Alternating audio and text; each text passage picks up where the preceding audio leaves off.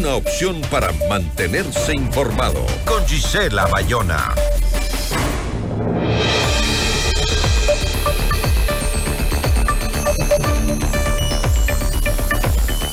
Son 11 las preguntas que propone el presidente Daniel Novoa como parte de una consulta popular a la ciudadanía y que ya las envió pues a la Corte Constitucional la tarde del 2 de enero de 2024. Estas eh, se refieren a temas de seguridad principalmente y plantea pues reformas al Código Orgánico Integral Penal, a la Ley de Movilidad Humana y a la Ley de Extinción de Dominio. Algunos consideran que eh, el contenido de la consulta es apropiado, otros les parece que es un poco vacía la consulta. ¿Qué opina usted? Lo conversamos. La entrevista a la carta, en diálogo directo con los protagonistas de los hechos. Está con nosotros Cristian Carpio, él es consultor de riesgo político y docente universitario. ¿Cómo está, doctor? Buenas tardes, gracias por estar con nosotros. Buenas tardes, qué gusto saludarle a usted y a toda su audiencia. Espéreme un momentito porque parece que tenemos un problema con la conexión de su micrófono. Eh, eh, a ver si lo logramos. Eh, mientras tanto, le voy haciendo la primera pregunta, ¿le parece? Mientras usted nos puede saludar, porque tenemos un problema con la conexión de su micrófono. Eh, pese a que está aquí en vivo. Pero bueno, eh, el gobierno pues ha logrado ya mantener una muy buena relación con eh, la Asamblea en este primer mes de gestión, manteniendo esta, digamos, de la que se ha hablado mucho, gobernabilidad que perdió el gobierno anterior. Además, el, el, el, presidente aún cuenta con una buena popularidad al día de hoy eh, frente a la ciudadanía. ¿Esto podría entenderse como que es un momento para llamar justo a una consulta popular? Bueno, creo que el objetivo principal de esta consulta popular es electoral y político. Uh -huh. Creo que evidentemente hay temas eh, que se topan dentro de la consulta que no necesariamente son reformas institucionales o cambios importantes. Me parece que políticamente hablando es un buen time. Ya. ¿Por qué? Eh, porque la intención del gobierno principalmente es reelegirse. Para reelegirse ya han pasado estos tres meses de luna de miel. Usted bien lo mencionaba, estos procesos de gobernabilidad que ha logrado con la Asamblea Nacional. Uh -huh. Pero efectivamente eh, ya la ciudadanía demanda temas específicos en seguridad. Hay muchos cuestionamientos del plan Fénix y esta es la primera respuesta política que el gobierno le envía. Eh, y esto va a coincidir probablemente con temas que el gobierno ha anunciado, como la construcción de nuevos centros eh, de detención, eh, también con, con, respecto a la renovación de armamento. Y eh, eso puede darle visibilidad de que está haciendo algo. Un poco esto eh, sería como una estrategia, una estrategia para eh, generar una mejor percepción de que se están haciendo las cosas, las cosas que la, que la ciudadanía quiere que se hagan, ¿no? Y este eh, un poco también mirando hacia la posibilidad de que en el 2025 se pueda reelegir. ¿Esa es la intención? Mi impresión es que por ahí va. Necesita comenzar a allanar su camino hacia la reelección. Para eso necesita trabajar en dos temas. Gobernabilidad, que en algo lo ha conseguido, y yo creo que los temas de seguridad no se van a solucionar de la noche a la mañana, uh -huh. pero sí evidentemente temas de percepción ciudadana, que la ciudadanía sienta que en algo se está trabajando. Uh -huh. Y creo que eso es justamente porque también estas preguntas son bastante eh, superfluas y no llegan a, a generar una remesón, excepto del tema de casinos que sí salta la duda. ¿no? Ese ya le voy a hablar, ya vamos a hablar más adelante, pero sobre el tema de las preguntas, porque usted me mencionó que las había ya leído a fondo a las preguntas y las había analizado. ¿Cree usted que la Corte encuentre eh, objeciones, eh, observaciones a cada una de las preguntas? Bueno, creo que ese es el principal y primer desafío que tiene el gobierno. -huh. Que la Corte Constitucional efectivamente dé paso. Estaba leyendo los anexos de las preguntas, muchos de ellos son anexos bastante amplios, no se llegan a profundizar en los temas, no puedo darle un criterio jurídico, pero sí evidentemente creo que la Corte probablemente pueda pedirle al Ejecutivo que haga ajustes sobre las preguntas. No sería nada nuevo, ¿no? Recordemos que en anteriores ocasiones la Corte ya ha hecho este ejercicio cuando se han intentado posicionar consultas populares. Ahora, este, eh, las preguntas en lo, eh, en lo superficial, digamos, lo que podemos leer la mayoría de los ecuatorianos o entenderlas, eh, no tienen mayores cambios institucionales. Ahora, ¿no podía haberse hecho esto con cambios vía decreto simplemente? Algunos creen que sí. Sí, totalmente. Creo que podrían hacerse reformas legales, por ejemplo, al Código Integral Penal, pero le hubiera restado la capacidad del gobierno de decir estoy haciendo algo activamente por los temas de seguridad. Creo que el gobierno es su primera carta al querer mencionar que está trabajando sobre los temas de seguridad. Sobre todo después de finalizar un año tan violento como el 2023, cuando ya comienzan a criticar el plan Fénix, cuando no se conoce sobre el mismo, creo que el gobierno puede comenzar a decir si estamos trabajando en algo. Eh, y puede coincidir con herramientas, como les dije, políticas y situacionales que le ayuden a ganar esa elección. Teniendo eso, va a tener oxígeno político para encaminarse a una potencial reelección o al menos allanar su candidatura hacia una reelección. Bueno, pero también hay que pensar que... Eh, em, ese concepto también es un poco drástico, porque si bien un año es muy poco, el 2025 vienen elecciones y si es corto, aunque mucha gente dice no, un año no es corto, pero eh, eh, en política sí lo es, ¿verdad?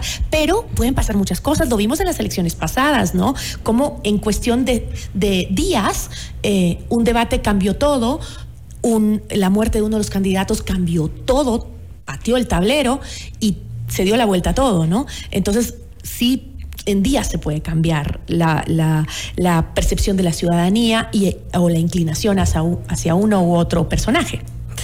Yo creo que como lo había mencionado, el primer obstáculo es superar los filtros de la Corte, pero de ahí vienen obstáculos políticos hacia avanzar. El primero es, por ejemplo, los, definir los voceros de la consulta. Eso va a ser clave. Aterrizar los mensajes a la ciudadanía.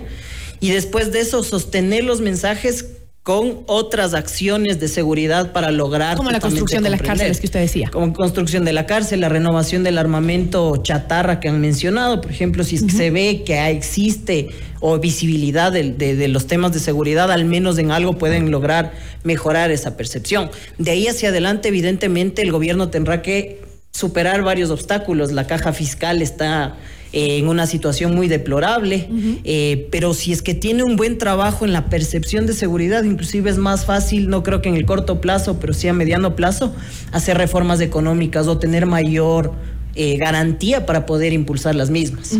Ahora, este, em, las preguntas en su gran mayoría son de este tema, del tema que hemos conversado, el tema de la seguridad.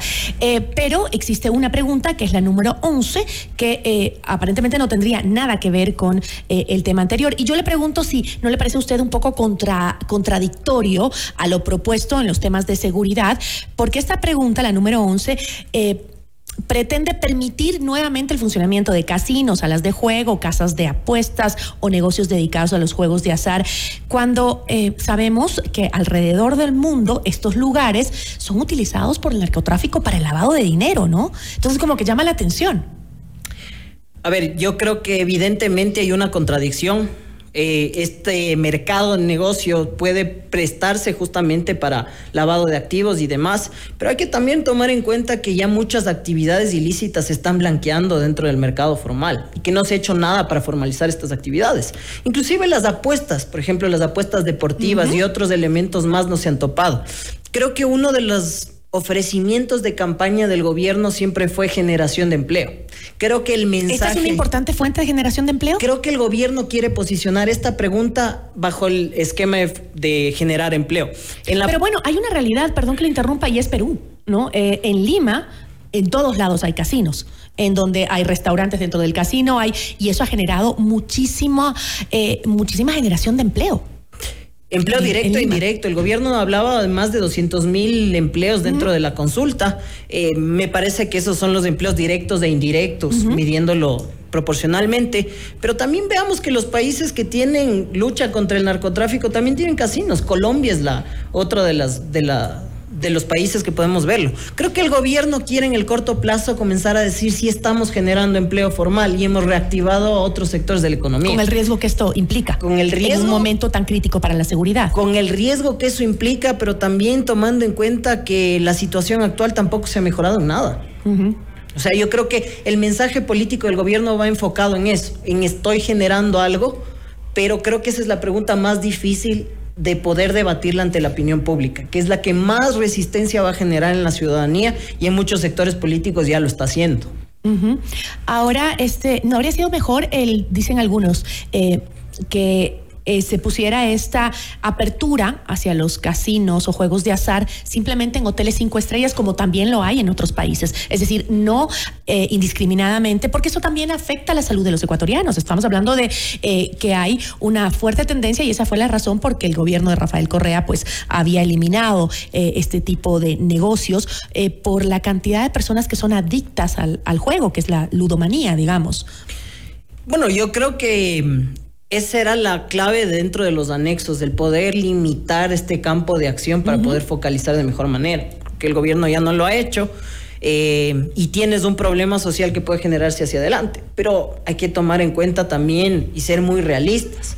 Mucho se critica de, estas actividades, pero ya hay actividades clandestinas relacionadas a juegos y casinos. Veía reportajes de años anteriores como habían cerrado en muchos pueblos donde lo opera el narcotráfico, salas clandestinas de juego y también había visto cómo, eh, por ejemplo, las apuestas deportivas y otros digamos, negocios similares no han tenido control. Entonces, creo que eso también puede ayudar en cierta parte a formalizar, aunque no lo justifico, evidentemente. claro, y e incluso me ha hecho acuerdo de un caso que hubo hace como eh, año y medio, que fue de una casa, un edificio en donde eh, entraron a disparar, hubo una, eh, una balacera y justamente era un lugar clandestino de juegos de azar.